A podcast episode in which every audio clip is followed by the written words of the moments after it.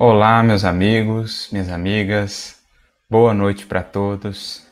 Que a paz de Jesus, nosso Divino Mestre amigo, abençoe o coração de cada um de nós. É uma alegria estarmos aqui juntos para mais um estudo aí do nosso livro Calma, né?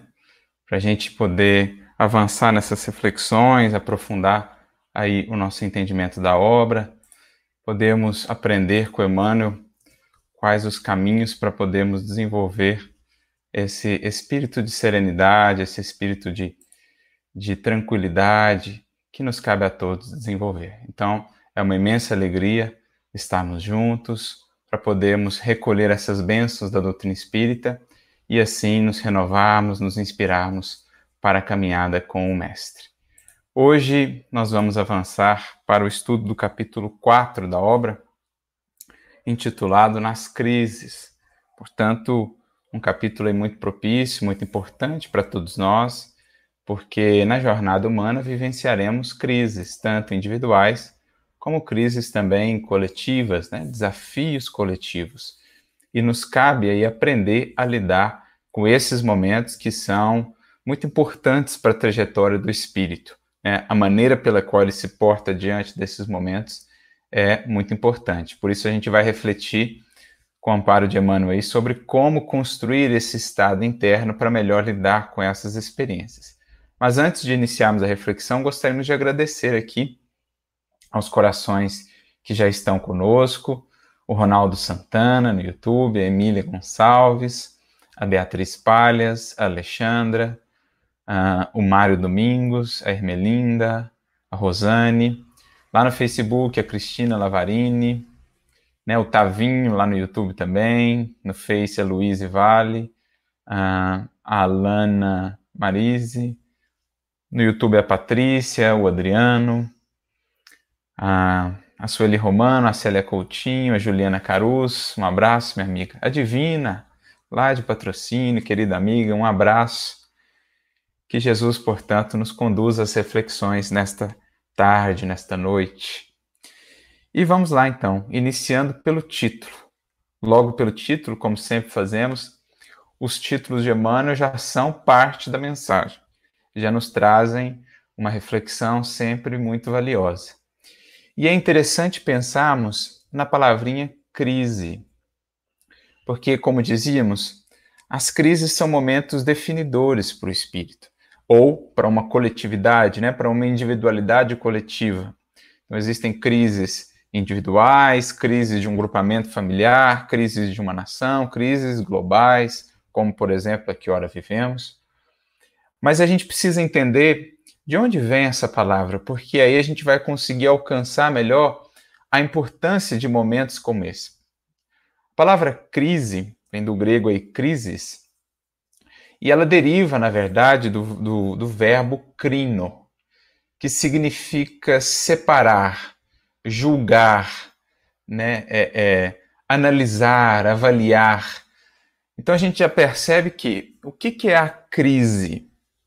A crise é um momento de separação, é um momento de análise, de avaliação entre um modo de ser anterior àquela crise e um modo de ser posterior àquela crise.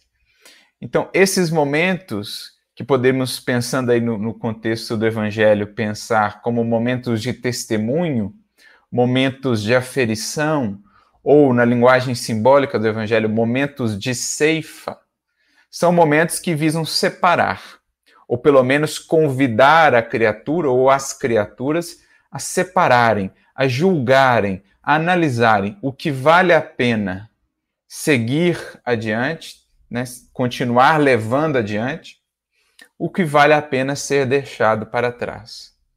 O que é valor, o que é recurso que nos cabe valorizar, investir, o que é aquilo que precisamos deixar abandonar, porque já não mais valioso ou porque já entendemos que aquilo não agrega, aquilo não edifica. Então, é o que a gente vai ver nas parábolas. Né? Jesus tem uma série de parábolas no Evangelho chamadas parábolas escatológicas. Escatos vem do grego, significa aí fim dos tempos, algo nesse sentido. Mas é, o que, que Jesus quer dizer com essas parábolas escatológicas? São parábolas que vão tratar de tempos, né? elas vão falar de, de ciclos, ciclos que são fechados por um momento de ceifa, por um momento de aferição, por um momento de separação. Então, alguns exemplos. Em Mateus 13, por exemplo, nós temos a parábola do joio e do trigo. Ela é uma parábola escatológica, porque ela fala de um momento final, de um fechamento de ciclo. Você tem uma ceifa, então eu separo o joio do trigo. A parábola da rede ou a parábola da pesca, nós temos um indivíduo que vai, lança as redes, pesca, mas eu tenho um final daquela pesca que é marcado ali, aquele final, pela separação dos bons peixes, dos maus peixes. Então, são parábolas que vão tratando essa ideia de ciclos, períodos. Assim se dá a evolução da humanidade, a evolução de cada um de nós. Nós vamos ajuntando recursos, vamos ajuntando aprendizados, vamos ajuntando experiências, até que chega aquele momento que é a ceifa. Então, por fim dos tempos, ali não entendamos assim o final da Terra, entendamos o fim de um ciclo, que pode ser pensado o ciclo da Terra como um todo, o fim do ciclo que nós estamos passando agora, né? De um mundo de expiação e provas para o início de um outro ciclo, de um mundo em regeneração, mas nós podemos pensar essas parábolas aplicadas a ciclos menores, na nossa vida cotidiana. A gente às vezes passa assim por 5, 10, 15 anos de mais calmaria, mais, mais facilidades, por exemplo, na vida. De repente chega aquela experiência, uma experiência que é definidora, uma experiência que transforma a nossa vida dali por diante, né? Segundo a postura que adotamos, se uma postura ali de resiliência, de humildade, de aprendizado, de abertura, nos transforma para melhor. Agora, muitas vezes, se diante da crise adotamos uma postura de rebeldia, se adotamos uma postura de revolta, de orgulho, muitas vezes complicamos ainda mais as nossas circunstâncias e criamos uma sementeira ainda mais dolorosa para o porvir. Então, é, é, é, dessa ideia que nós estamos trabalhando, né, sobre isso que estamos falando, quando tratamos aí de crise, crises, né? Entendendo também a oportunidade que a crise traz de crescimento e de transformação da criatura. Porque é o momento dela verificar realmente em que patamar ela está, o que, que ela está buscando, o que, que é meta, o que, que é supérfluo, o que, que é necessário na crise essas coisas se tornam mais claras. Eu gosto sempre de lembrar, Emmanuel, ele tem um capítulo no livro, no livro Justiça Divina, perdão, um capítulo 17 intitulado Exames, ele fala justamente sobre isso, né? Sobre como a dor, a provação, a experiência difícil, elas são reveladoras da criatura. Ele vai dizer, né, que é, os problemas que nos buscam são como que um processo de raio-x que nos revela o ser, né? É, é, cada dor, cada experiência dolorosa vai extraindo, né? Ou revelando a nossa verdadeira fisionomia moral. Então, uma mensagem muito interessante de Emmanuel nesse sentido, falando do que essas crises, esses testemunhos, essas ceifas fazem conosco. Elas mostram em nós o que já é conquista divina, conquista eterna, a ser mantida, a ser cultivada, aquilo que vale a pena seguir investindo, e aquilo que é peso morto, aquilo que é peso desnecessário, que é o supérfluo, que é a ilusão, que precisa ser abandonado. E por isso, então, a crise ela é, uma, ela é um marco importante, tanto na vida dos indivíduos como na vida das coletividades. Mais uma vez, recorrendo ao benfeitor Emmanuel, lá no livro Religião dos Espíritos, no capítulo 85, ele tem uma mensagem que se chama No Grande Minuto. E é muito interessante porque ele vai falar ali, né, dizendo que é, as crises são esses grandes minutos, esses grandes momentos que muitas vezes vivemos. Ele diz assim que todos nós aprendemos e trabalhamos dias e dias e às vezes por muitos anos para vencermos neste ou naquele momento chamado crise. Olha que interessante isso. Né? Às vezes nós estamos trabalhando há dias e dias, muitos anos, ou até mesmo há mais de uma encarnação, duas, três encarnações, para chegarmos naquele momento de crise, que vai definir ali talvez três encarnações, três séculos de trabalho que vão ser aferidos, que vão ser verificados naquela prova, né, que o Espírito muitas vezes solicitou ele mesmo, porque é assim a misericórdia divina né? Ela vai nos preparando, ela vai nos dando recursos para que, uma vez tendo recebido os recursos, possa vir aí a experiência que é necessária. O aproveitamento dos recursos corre por nossa conta. Então, o que acontece é que muitas vezes nós nos portamos como lá a cigarra imprevidente, né? Nós não fazemos como a formiga ou as formigas sensatas, não acumulamos os recursos para o inverno, vem o inverno e nos colhe de surpresa. O inverno como símbolo aí das crises, das, dos momentos difíceis. Então, a formiguinha, pela própria experiência, por saber que o inverno sempre vem, mais cedo ou mais tarde, sempre vem uma experiência desafiadora, ela vai aproveitando o verão, ela vai aproveitando o outono, a primavera para acumular, para se fortalecer, para se preparar. A cigarra muitas vezes é o símbolo da criatura humana que vai vivendo imprevidente, postergando as mudanças internas, as renovações, não aproveitando os recursos espirituais que recebeu através do conhecimento. E aí chega a experiência dolorosa ela se desequilibra totalmente. Por quê? Por causa dessa imprevidência. Não é por falta da misericórdia divina, que vem nos preparando há muito tempo.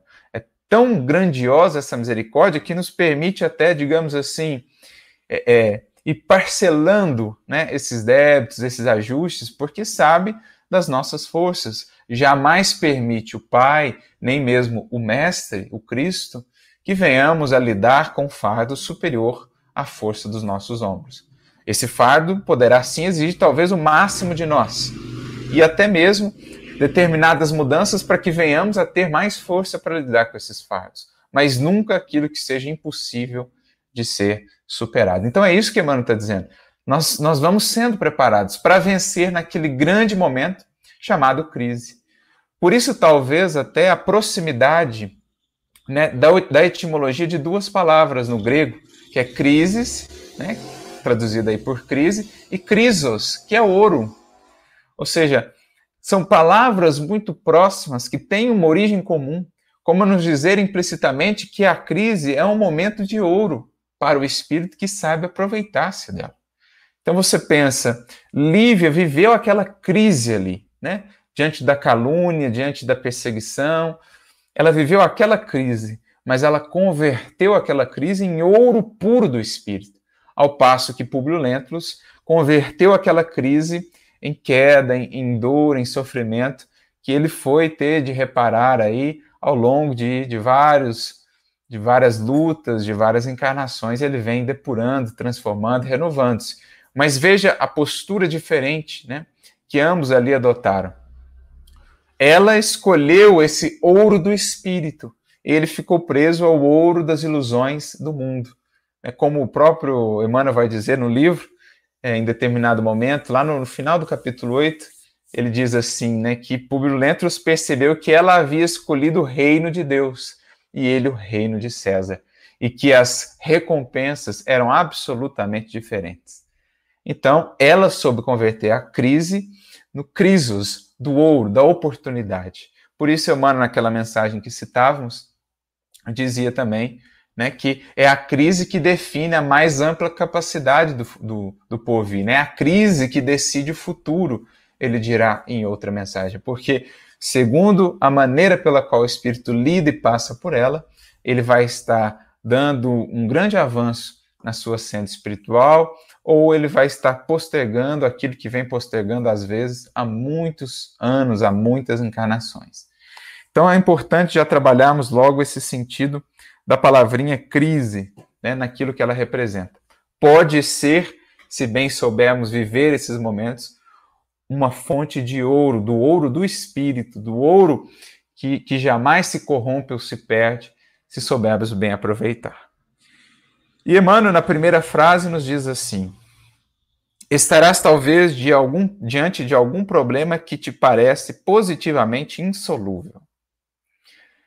Então, às vezes, né, você olha, olha, olha, as circunstâncias parecem não ter solução, parece não haver caminho, mas é aquilo que vai nos dizer Meimei, né?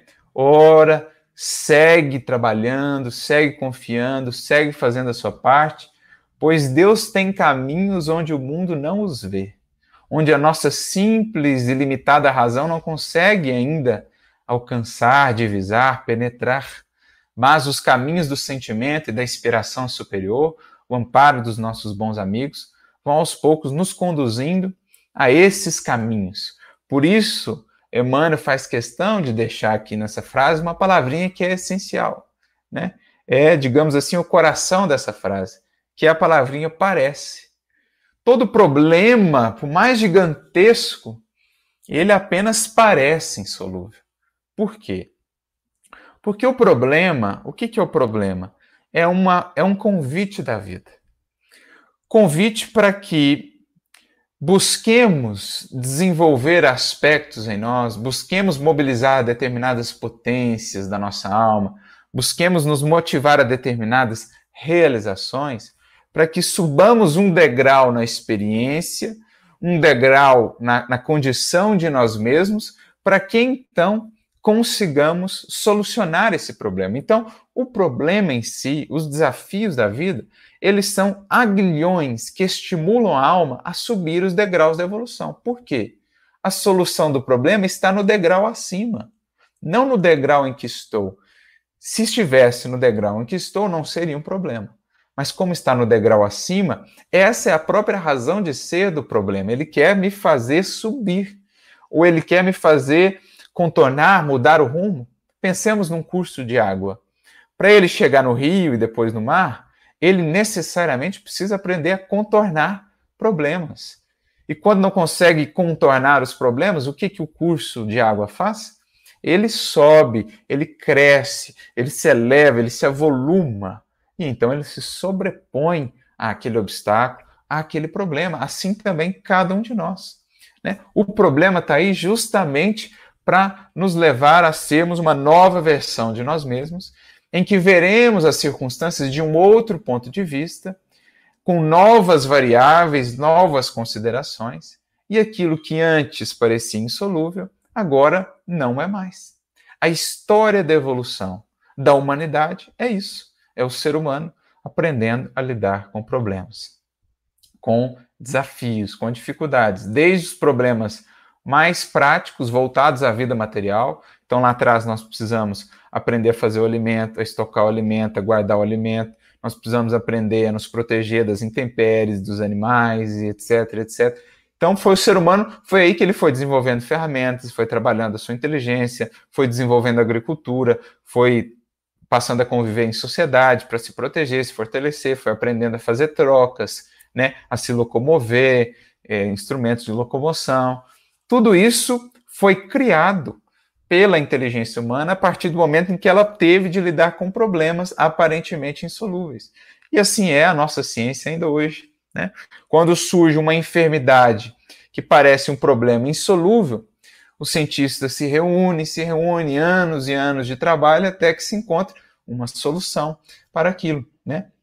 Mas nesse processo, outras descobertas vão sendo feitas a partir daquelas pesquisas, né? muitos indivíduos vão aprendendo, vão amadurecendo com aquela experiência, a sociedade como um todo vai tendo que renovar algumas coisas, outras áreas vão sendo também mobilizadas para responder àquele problema. Assim se dá a evolução e o espírito segue sempre. Né?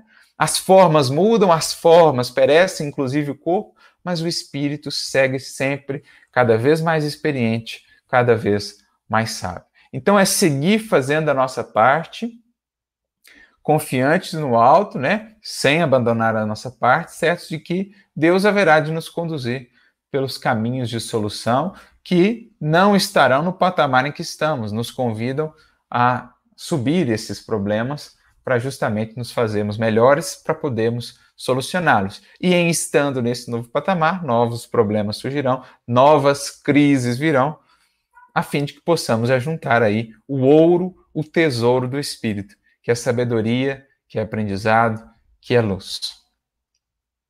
Não acredites que a fuga te possa auxiliar.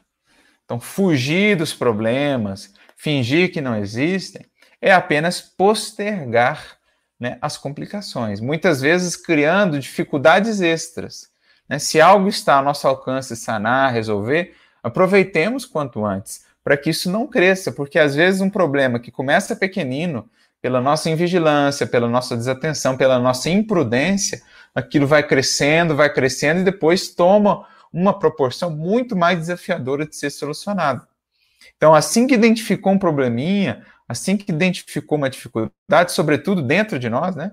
Por exemplo, o problema de uma mágoa, o problema de uma revolta, o problema do orgulho, da vaidade, né? Façamos tudo que estiver ao nosso alcance para ir cortando essas ervas daninhas, para que elas não se espalhem né, no campo do nosso sentimento, comprometendo muitas vezes até a messe das, dos valores, até a messe das virtudes. Né? Então, é preciso atuarmos ali como lavradores atentos, que protegem né, a, a, sua cultura, que protegem o seu campo. Então, resolver quanto antes os problemas internos, para que isso não se complique depois. É o que Jesus diz, por exemplo, no que diz respeito ao perdão. Né?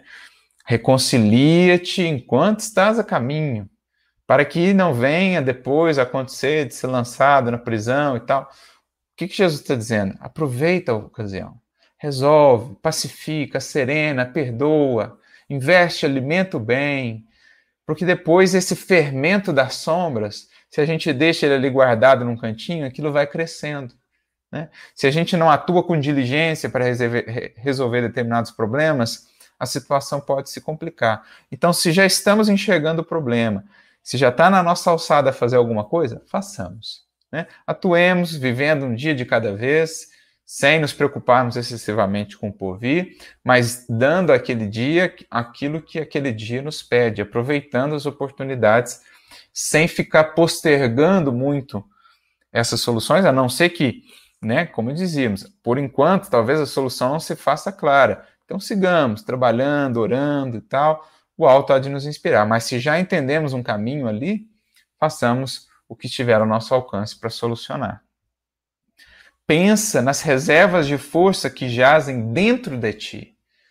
Então, nós temos reservas, nós temos jazidas imensas né, de forças, de potenciais a serem descobertos. Recordo aqui de Leon Denis, que fala muito isso no seu livro Problema do Ser, do Destino da Dor, na terceira parte ali, né, capítulo 20 em diante quando ele diz que nós temos basicamente duas esferas de expressão, de ação, uma mais exterior, que é o eu, a personalidade transitória, né, o eu do ego aí, o eu exterior, e nós temos aquela mais profunda, mais interna, o eu divino, onde estão ali as nossas potências ocultas que precisamos trazer à tona. Ele faz até analogia, lá no capítulo 24, por exemplo, é, comparando-nos a um mar, assim. E geralmente somos ali no, no mar, revoltos na superfície, sem nunca ir mais fundo em nós mesmos, lá no fundo desse oceano, descobrindo ali verdadeiras jazidas, verdadeiros tesouros que nos cabe trazer à tona, né? É aí um, um movimento que deve vir de nós, da nossa vontade, para encontrar essas forças.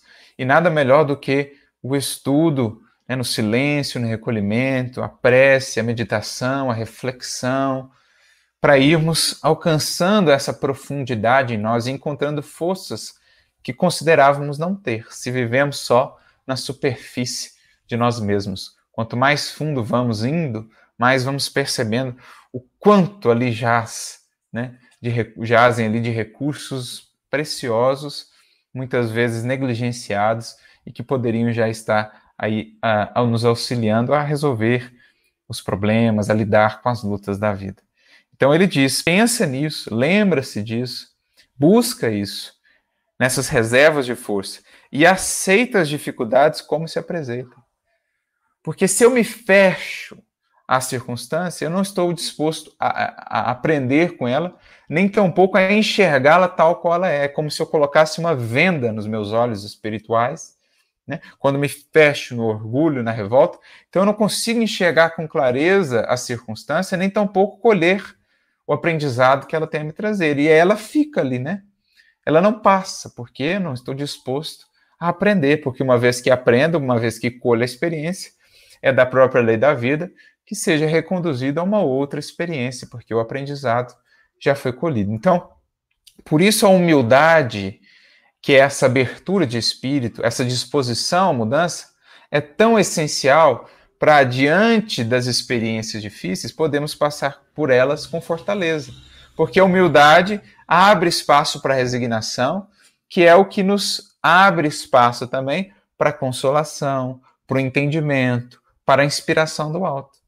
Por isso a ordem das bem-aventuranças, a humildade em primeiro lugar, a resignação em segundo lugar, para mostrar aí essas bases que precisamos ter para lidarmos com as injunções da vida, com as provas, com as crises. O espírito aberto, ele está aberto também à inspiração, ao auxílio do alto. O espírito fechado no orgulho, ele se fecha até mesmo ao auxílio, ao amparo do alto. Então, essa é uma ideia, ou essa é um, é, esse é um entendimento importante que nos cabe ter. Né? Emmanuel, no livro Ceifa de Luz, lá no capítulo 22, ele vai dizer assim que é, trabalho e aceitação, né? Sem fuga aos deveres, sem fuga aos compromissos, é quase sempre metade do êxito nos, uh, em todos os testes a que venhamos a ser submetidos. Então, olha que interessante isso que ele está dizendo, né? Quando eu já tenho ali aceitação, quando eu já predisponho a, a aprender com aquilo, eu já estou tendo metade do êxito naquela crise, naquele teste. Se eu não me fecho, não crio uma casca de dureza, de revolta, de indiferença, de lamentação, se eu não, não caio nisso, já me abro, aceito e louvo a Deus, né? Agradeço, como dizia Paulo, em tudo dai graças. Eu já estou me predispondo mais facilmente acessar os recursos do alto para ganhar força e inspiração para superar aquela experiência. Não abandones a tua possibilidade de trabalhar e continua fiel aos próprios deveres. Então, não abandones o posto, continua fiel, porque não existe felicidade distante do dever bem cumprido. Não existe felicidade real, uma vez que abandonamos a consciência tranquila, a paz que nos confere o dever bem cumprido. Então, mantenha-te firme, mantenha-te fiel, quaisquer que sejam as circunstâncias. Não acredites né, naquelas propostas, muitas vezes ilusórias, da tentação, dizendo que encontraremos mais facilidade, mais tranquilidade, que fugiremos aos problemas, às dificuldades, digamos assim, flexibilizando a nossa consciência.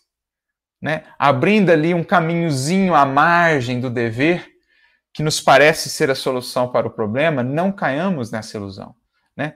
É o caminho da retidão, é o caminho da consciência tranquila. Ainda que isso pareça ampliar os deveres, a gente vai percebendo com o tempo, com a maturidade e graças à orientação dos espíritos superiores, que mais vale esse acréscimo de testemunho, de sacrifício, né? Mais vale, como nos diz Emmanuel, chorar sob os aguilhões da resistência do que sorrir sob os narcóticos da queda.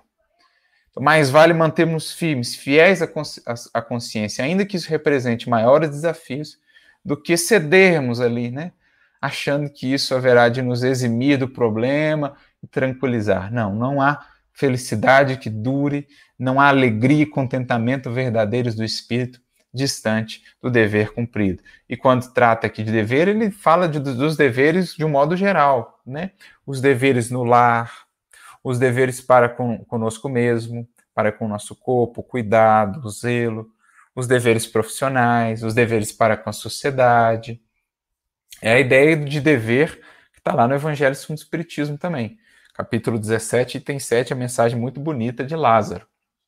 É quando ele fala que o dever ele, é, ele se resumo né, daquilo que cabe à criatura fazer assume as responsabilidades que te dizem respeito. Então, abraça aí a tua cruz ou as tuas cruzes. Assume as responsabilidades, porque não há liberdade, liberdade efetiva distante da responsabilidade.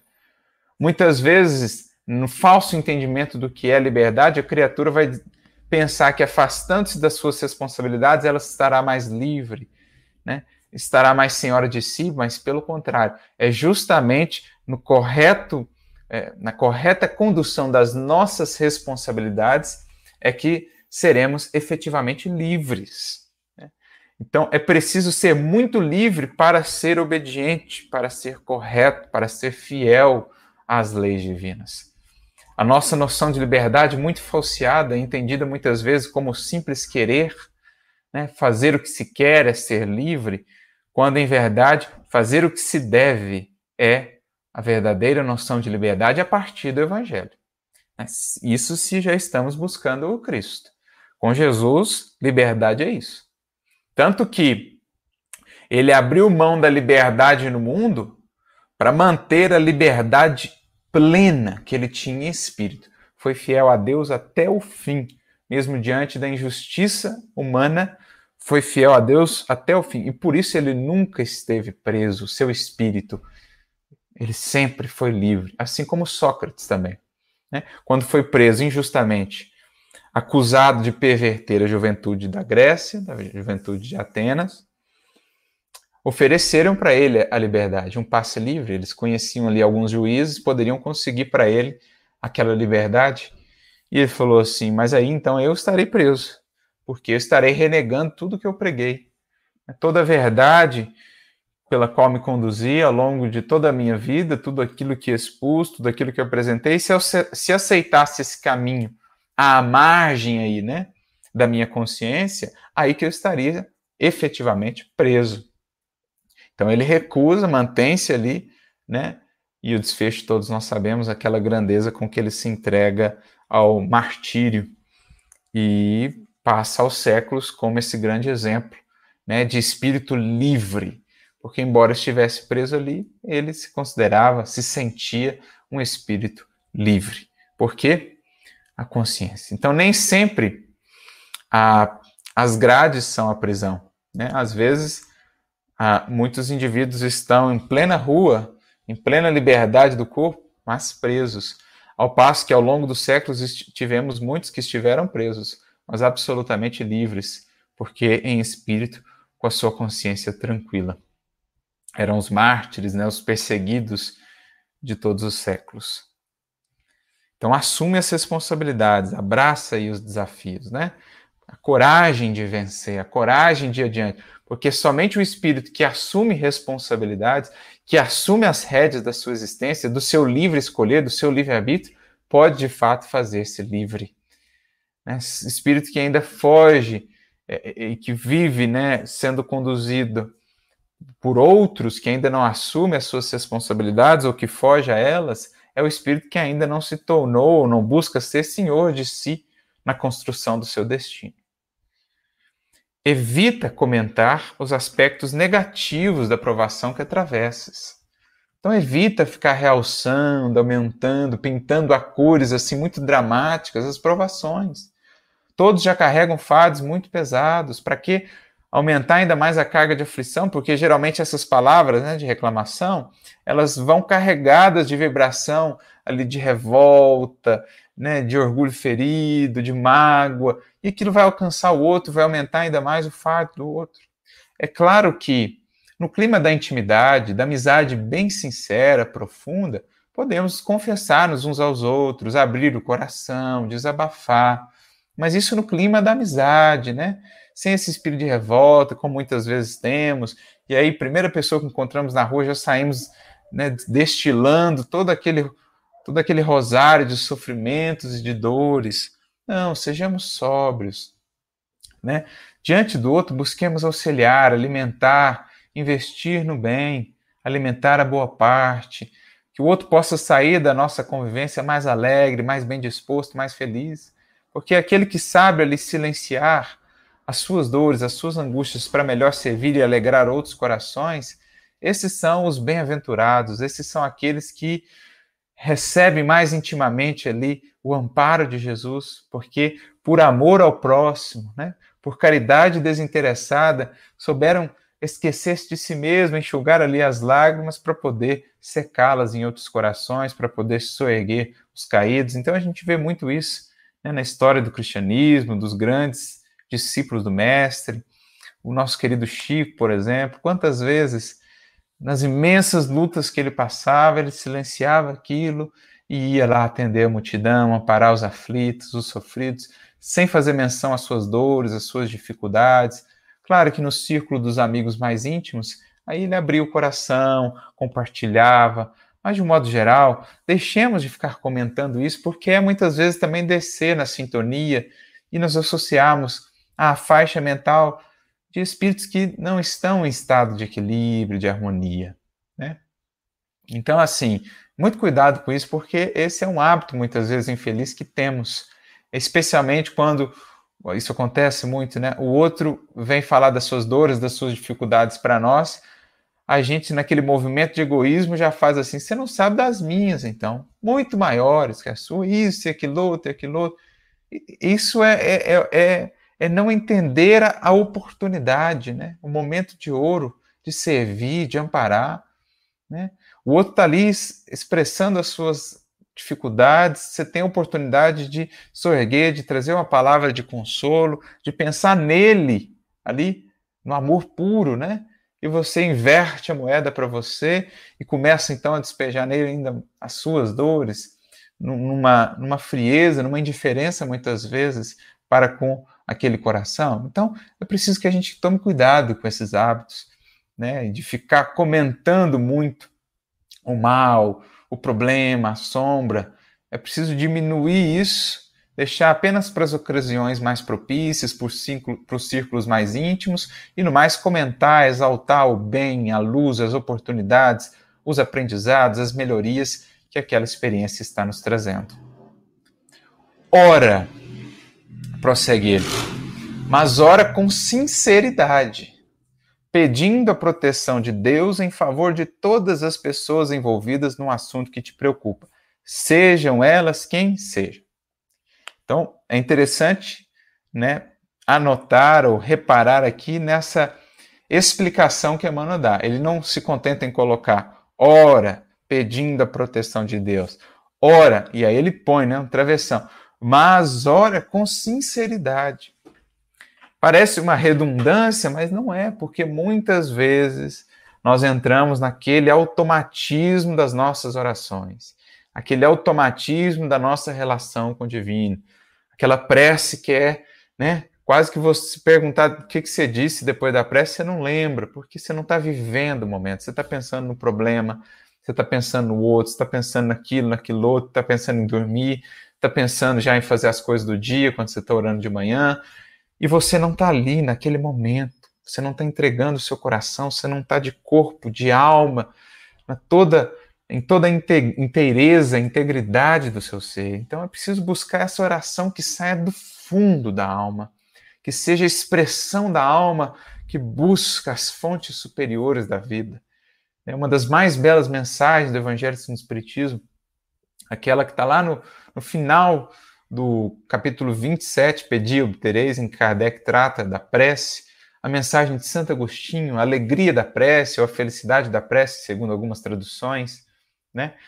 É belíssima a descrição que ele traz ali para a gente, o que é a prece. A prece sentida, a prece que vem do fundo da alma, da alma que se coloca sincera, querendo renovar-se, abrindo-se para o Senhor da vida, né, para Deus, mostrando, oh, Pai, aqui estão os problemas, eu reconheço. Está aqui o orgulho, está aqui a vaidade, está aqui a dificuldade em perdoar. Aqui sou eu, Pai.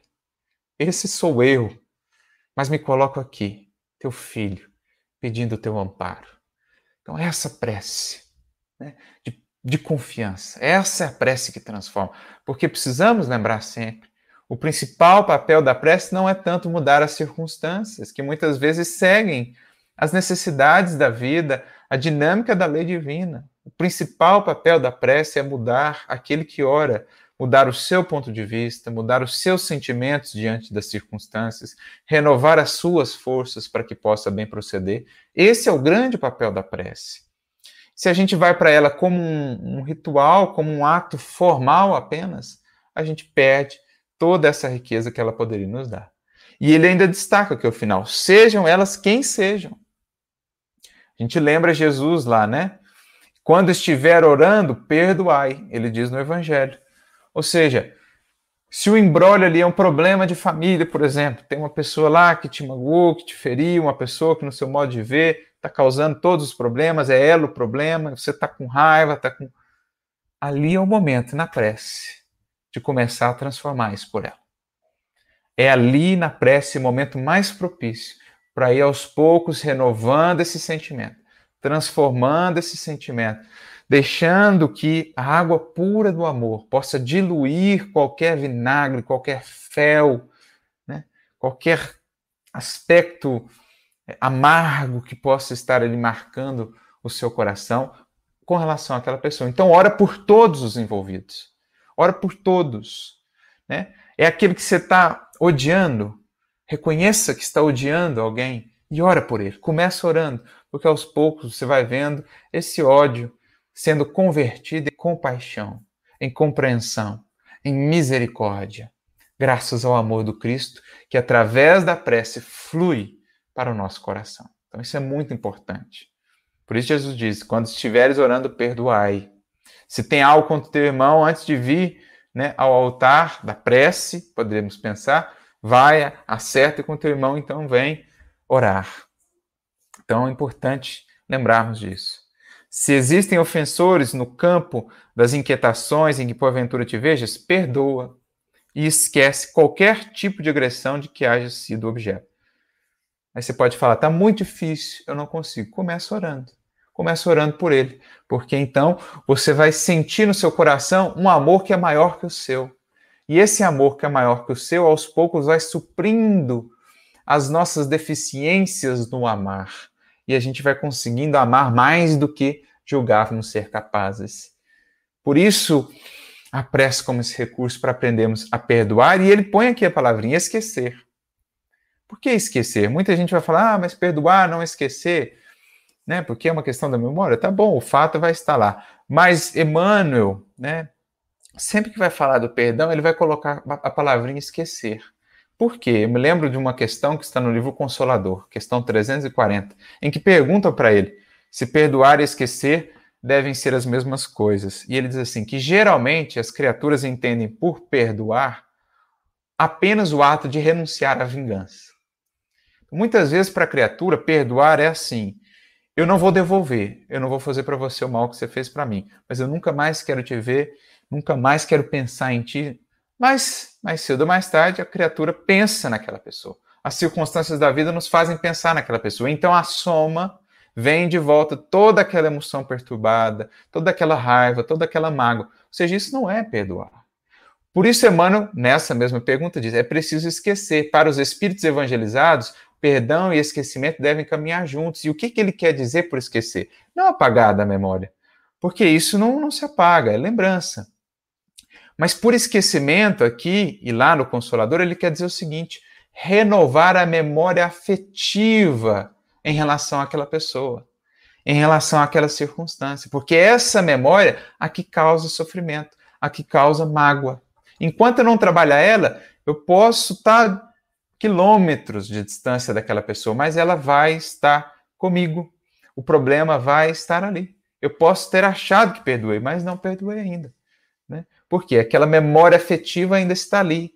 Memória que sempre que eu associar aquilo, sempre que eu lembrar daquilo, aquilo vem à tona de novo. Então, essa é a ideia do perdão com esquecimento, que é o que Jesus diz lá. Né?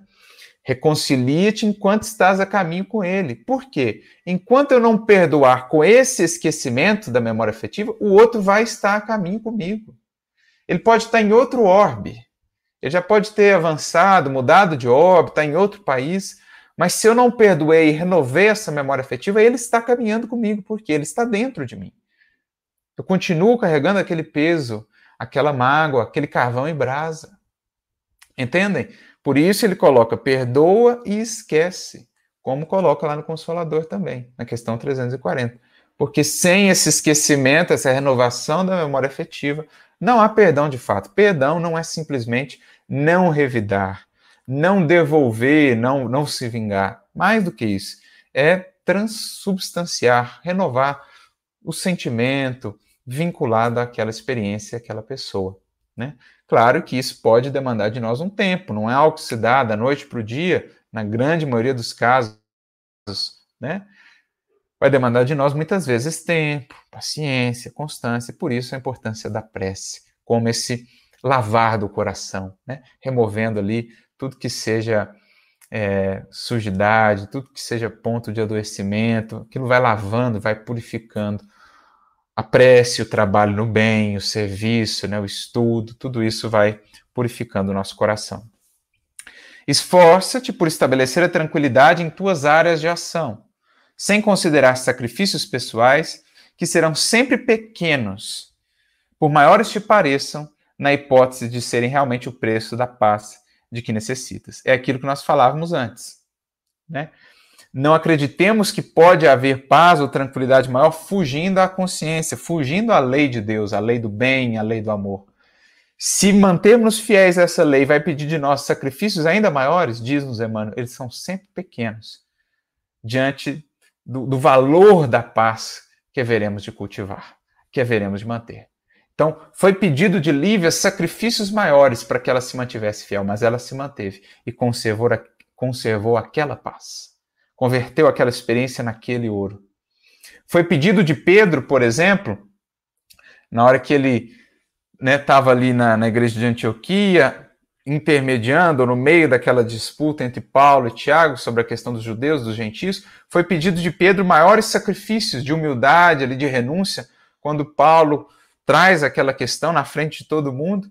E Pedro então lembra do exemplo do Cristo, do exemplo da cruz, e sacrifica-se a si mesmo, né? reconhece o erro, faz-se pequenino, impressiona até Paulo, impressiona todo mundo, e como nos diz Emmanuel no livro Paulo Estevam, ele salva ali o cristianismo.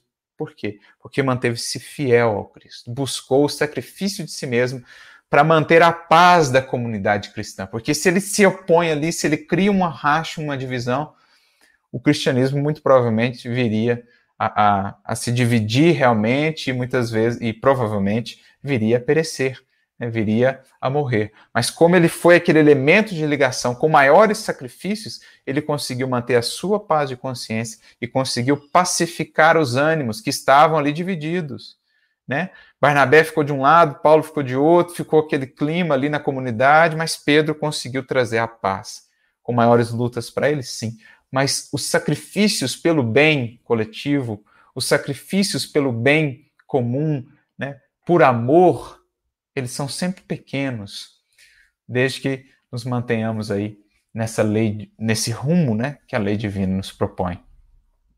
Se nenhuma iniciativa de tua parte é capaz de resolver o problema em foco, nunca recorras à violência, mas sim continua trabalhando e entrega-te a Deus.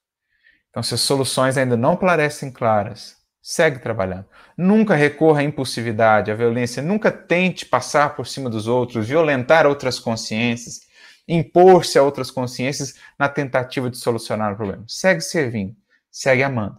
E também não faça violência consigo, no sentido de, por exemplo, se o problema não parece passível de solução, se não há solução visível, não faça violência de abandonar a existência. Não faça isso. Confie em Deus. Segue trabalhando. Todo problema haverá de mais cedo ou mais tarde encontrar a sua solução. Toda dor será balsamizada. Toda dificuldade será superada. Não violente a sua própria vida. Não faça isso contigo. Siga trabalhando entrega-te a Deus, porque Deus há de te sustentar. Então não recorra a atos impulsivos, impensados. Siga fazendo. Siga fazendo a sua parte, investindo no amor, no bem, com paciência, com serenidade, com confiança, e Deus haverá de nos apresentar nos caminhos. Não passe por cima dos outros, não violentes a ninguém. Segue servindo, segue amando, e os caminhos então se abrirão. Porque, como nos dizia o próprio Jesus, para aqueles que com ele seguem, jamais andarão em trevas, pelo contrário, terão sempre a luz da vida. Então, essa é a ideia, era essa, era essa a nossa reflexão de hoje, para que aprendamos a lidar aí com as crises, convertendo as crises no ouro da experiência e da sabedoria do Espírito. Então, nossa gratidão por todos que estiveram aqui conosco, né? A Shirley, a Leda, a Célia, a quem mais? A Fátima, a Maria Pereira, A Michelle aqui trouxe uma frase de Ovidio, ser paciente, resistente, um dia a dor ser-te-á útil. Bela lembrança, querida. É isso mesmo, a resiliência, fortaleza. Quando vamos criando raízes profundas com Cristo, raízes profundas no campo do nosso sentimento com Jesus, então nos tornamos aquela árvore sólida capaz de resistir às mais difíceis ventanias. Então, resiliência, fortaleza. Que mais aqui? A Patrícia nos trouxe também uma frase: renunciar aos ressentimentos fará bem a você. Exatamente, reconhecendo que o primeiro prejudicado no que diz respeito à mágoa, ressentimento, é aquele que a conduz. É como carregar né, um carvão em brasa tentando lançá-lo no outro, o primeiro a se queimar, a se ferir, mais gravemente ainda, é aquele que segura esse carvão em brasa. Então, renunciar a ressentimentos é saúde para o espírito, saúde para a alma. O que mais? De contribuições aqui. É...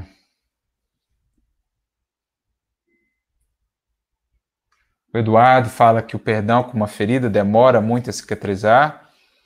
E, Eduardo, vai depender muito de cada coração, de cada criatura, do quanto já temos em nós, do antisséptico aí, né, do curativo, do balsamizante do amor e do que foi a experiência também. Então é muito particular, muito singular, mas o que podemos dizer é que todas essas cicatrizes, todas essas feridas haverão de encontrar a sua cicatrização se persistirmos com Jesus, recorrendo à prece, recorrendo ao amor. Todas as feridas haverão de serem convertidas em experiência para o espírito, em aprendizado para o espírito, em luz para o espírito de um sentimento cada vez mais depurado, cada vez mais sublimado, até o ponto em que estaremos numa tal condição em que sequer mais seremos feridos, porque já amaremos de uma tal maneira que nem precisaremos mais perdoar, porque já não mais nos sentiremos ofendidos de qualquer maneira ou feridos pelas escolhas, pelas atitudes dos outros. É, a Rita falando que só em Cristo para ter força, as provas às vezes são difíceis, exato, minha querida. Busquemos Ele, busquemos, recorramos ao seu amor, à sua infinita misericórdia para conosco e não nos faltarão jamais recursos para desenvolvermos em nós essa vida abundante que todos esperamos, que todos ansiamos. E é isso, né? Agradecendo aí os amigos pelas contribuições também, pelas reflexões, rogando a Jesus que lhes abençoe a todos nas suas crises, né, nas crises individuais, nos testemunhos individuais de cada um, e a todos nós nas crises coletivas, que saibamos, com a doutrina espírita e com o Evangelho do Mestre, aproveitar essas experiências para crescermos em espírito rumo à eternidade. Então, um grande abraço para todos. Vamos ficando por aqui com o nosso estudo, retornando então na quarta-feira que vem para darmos prosseguimento. Muita paz e muita luz.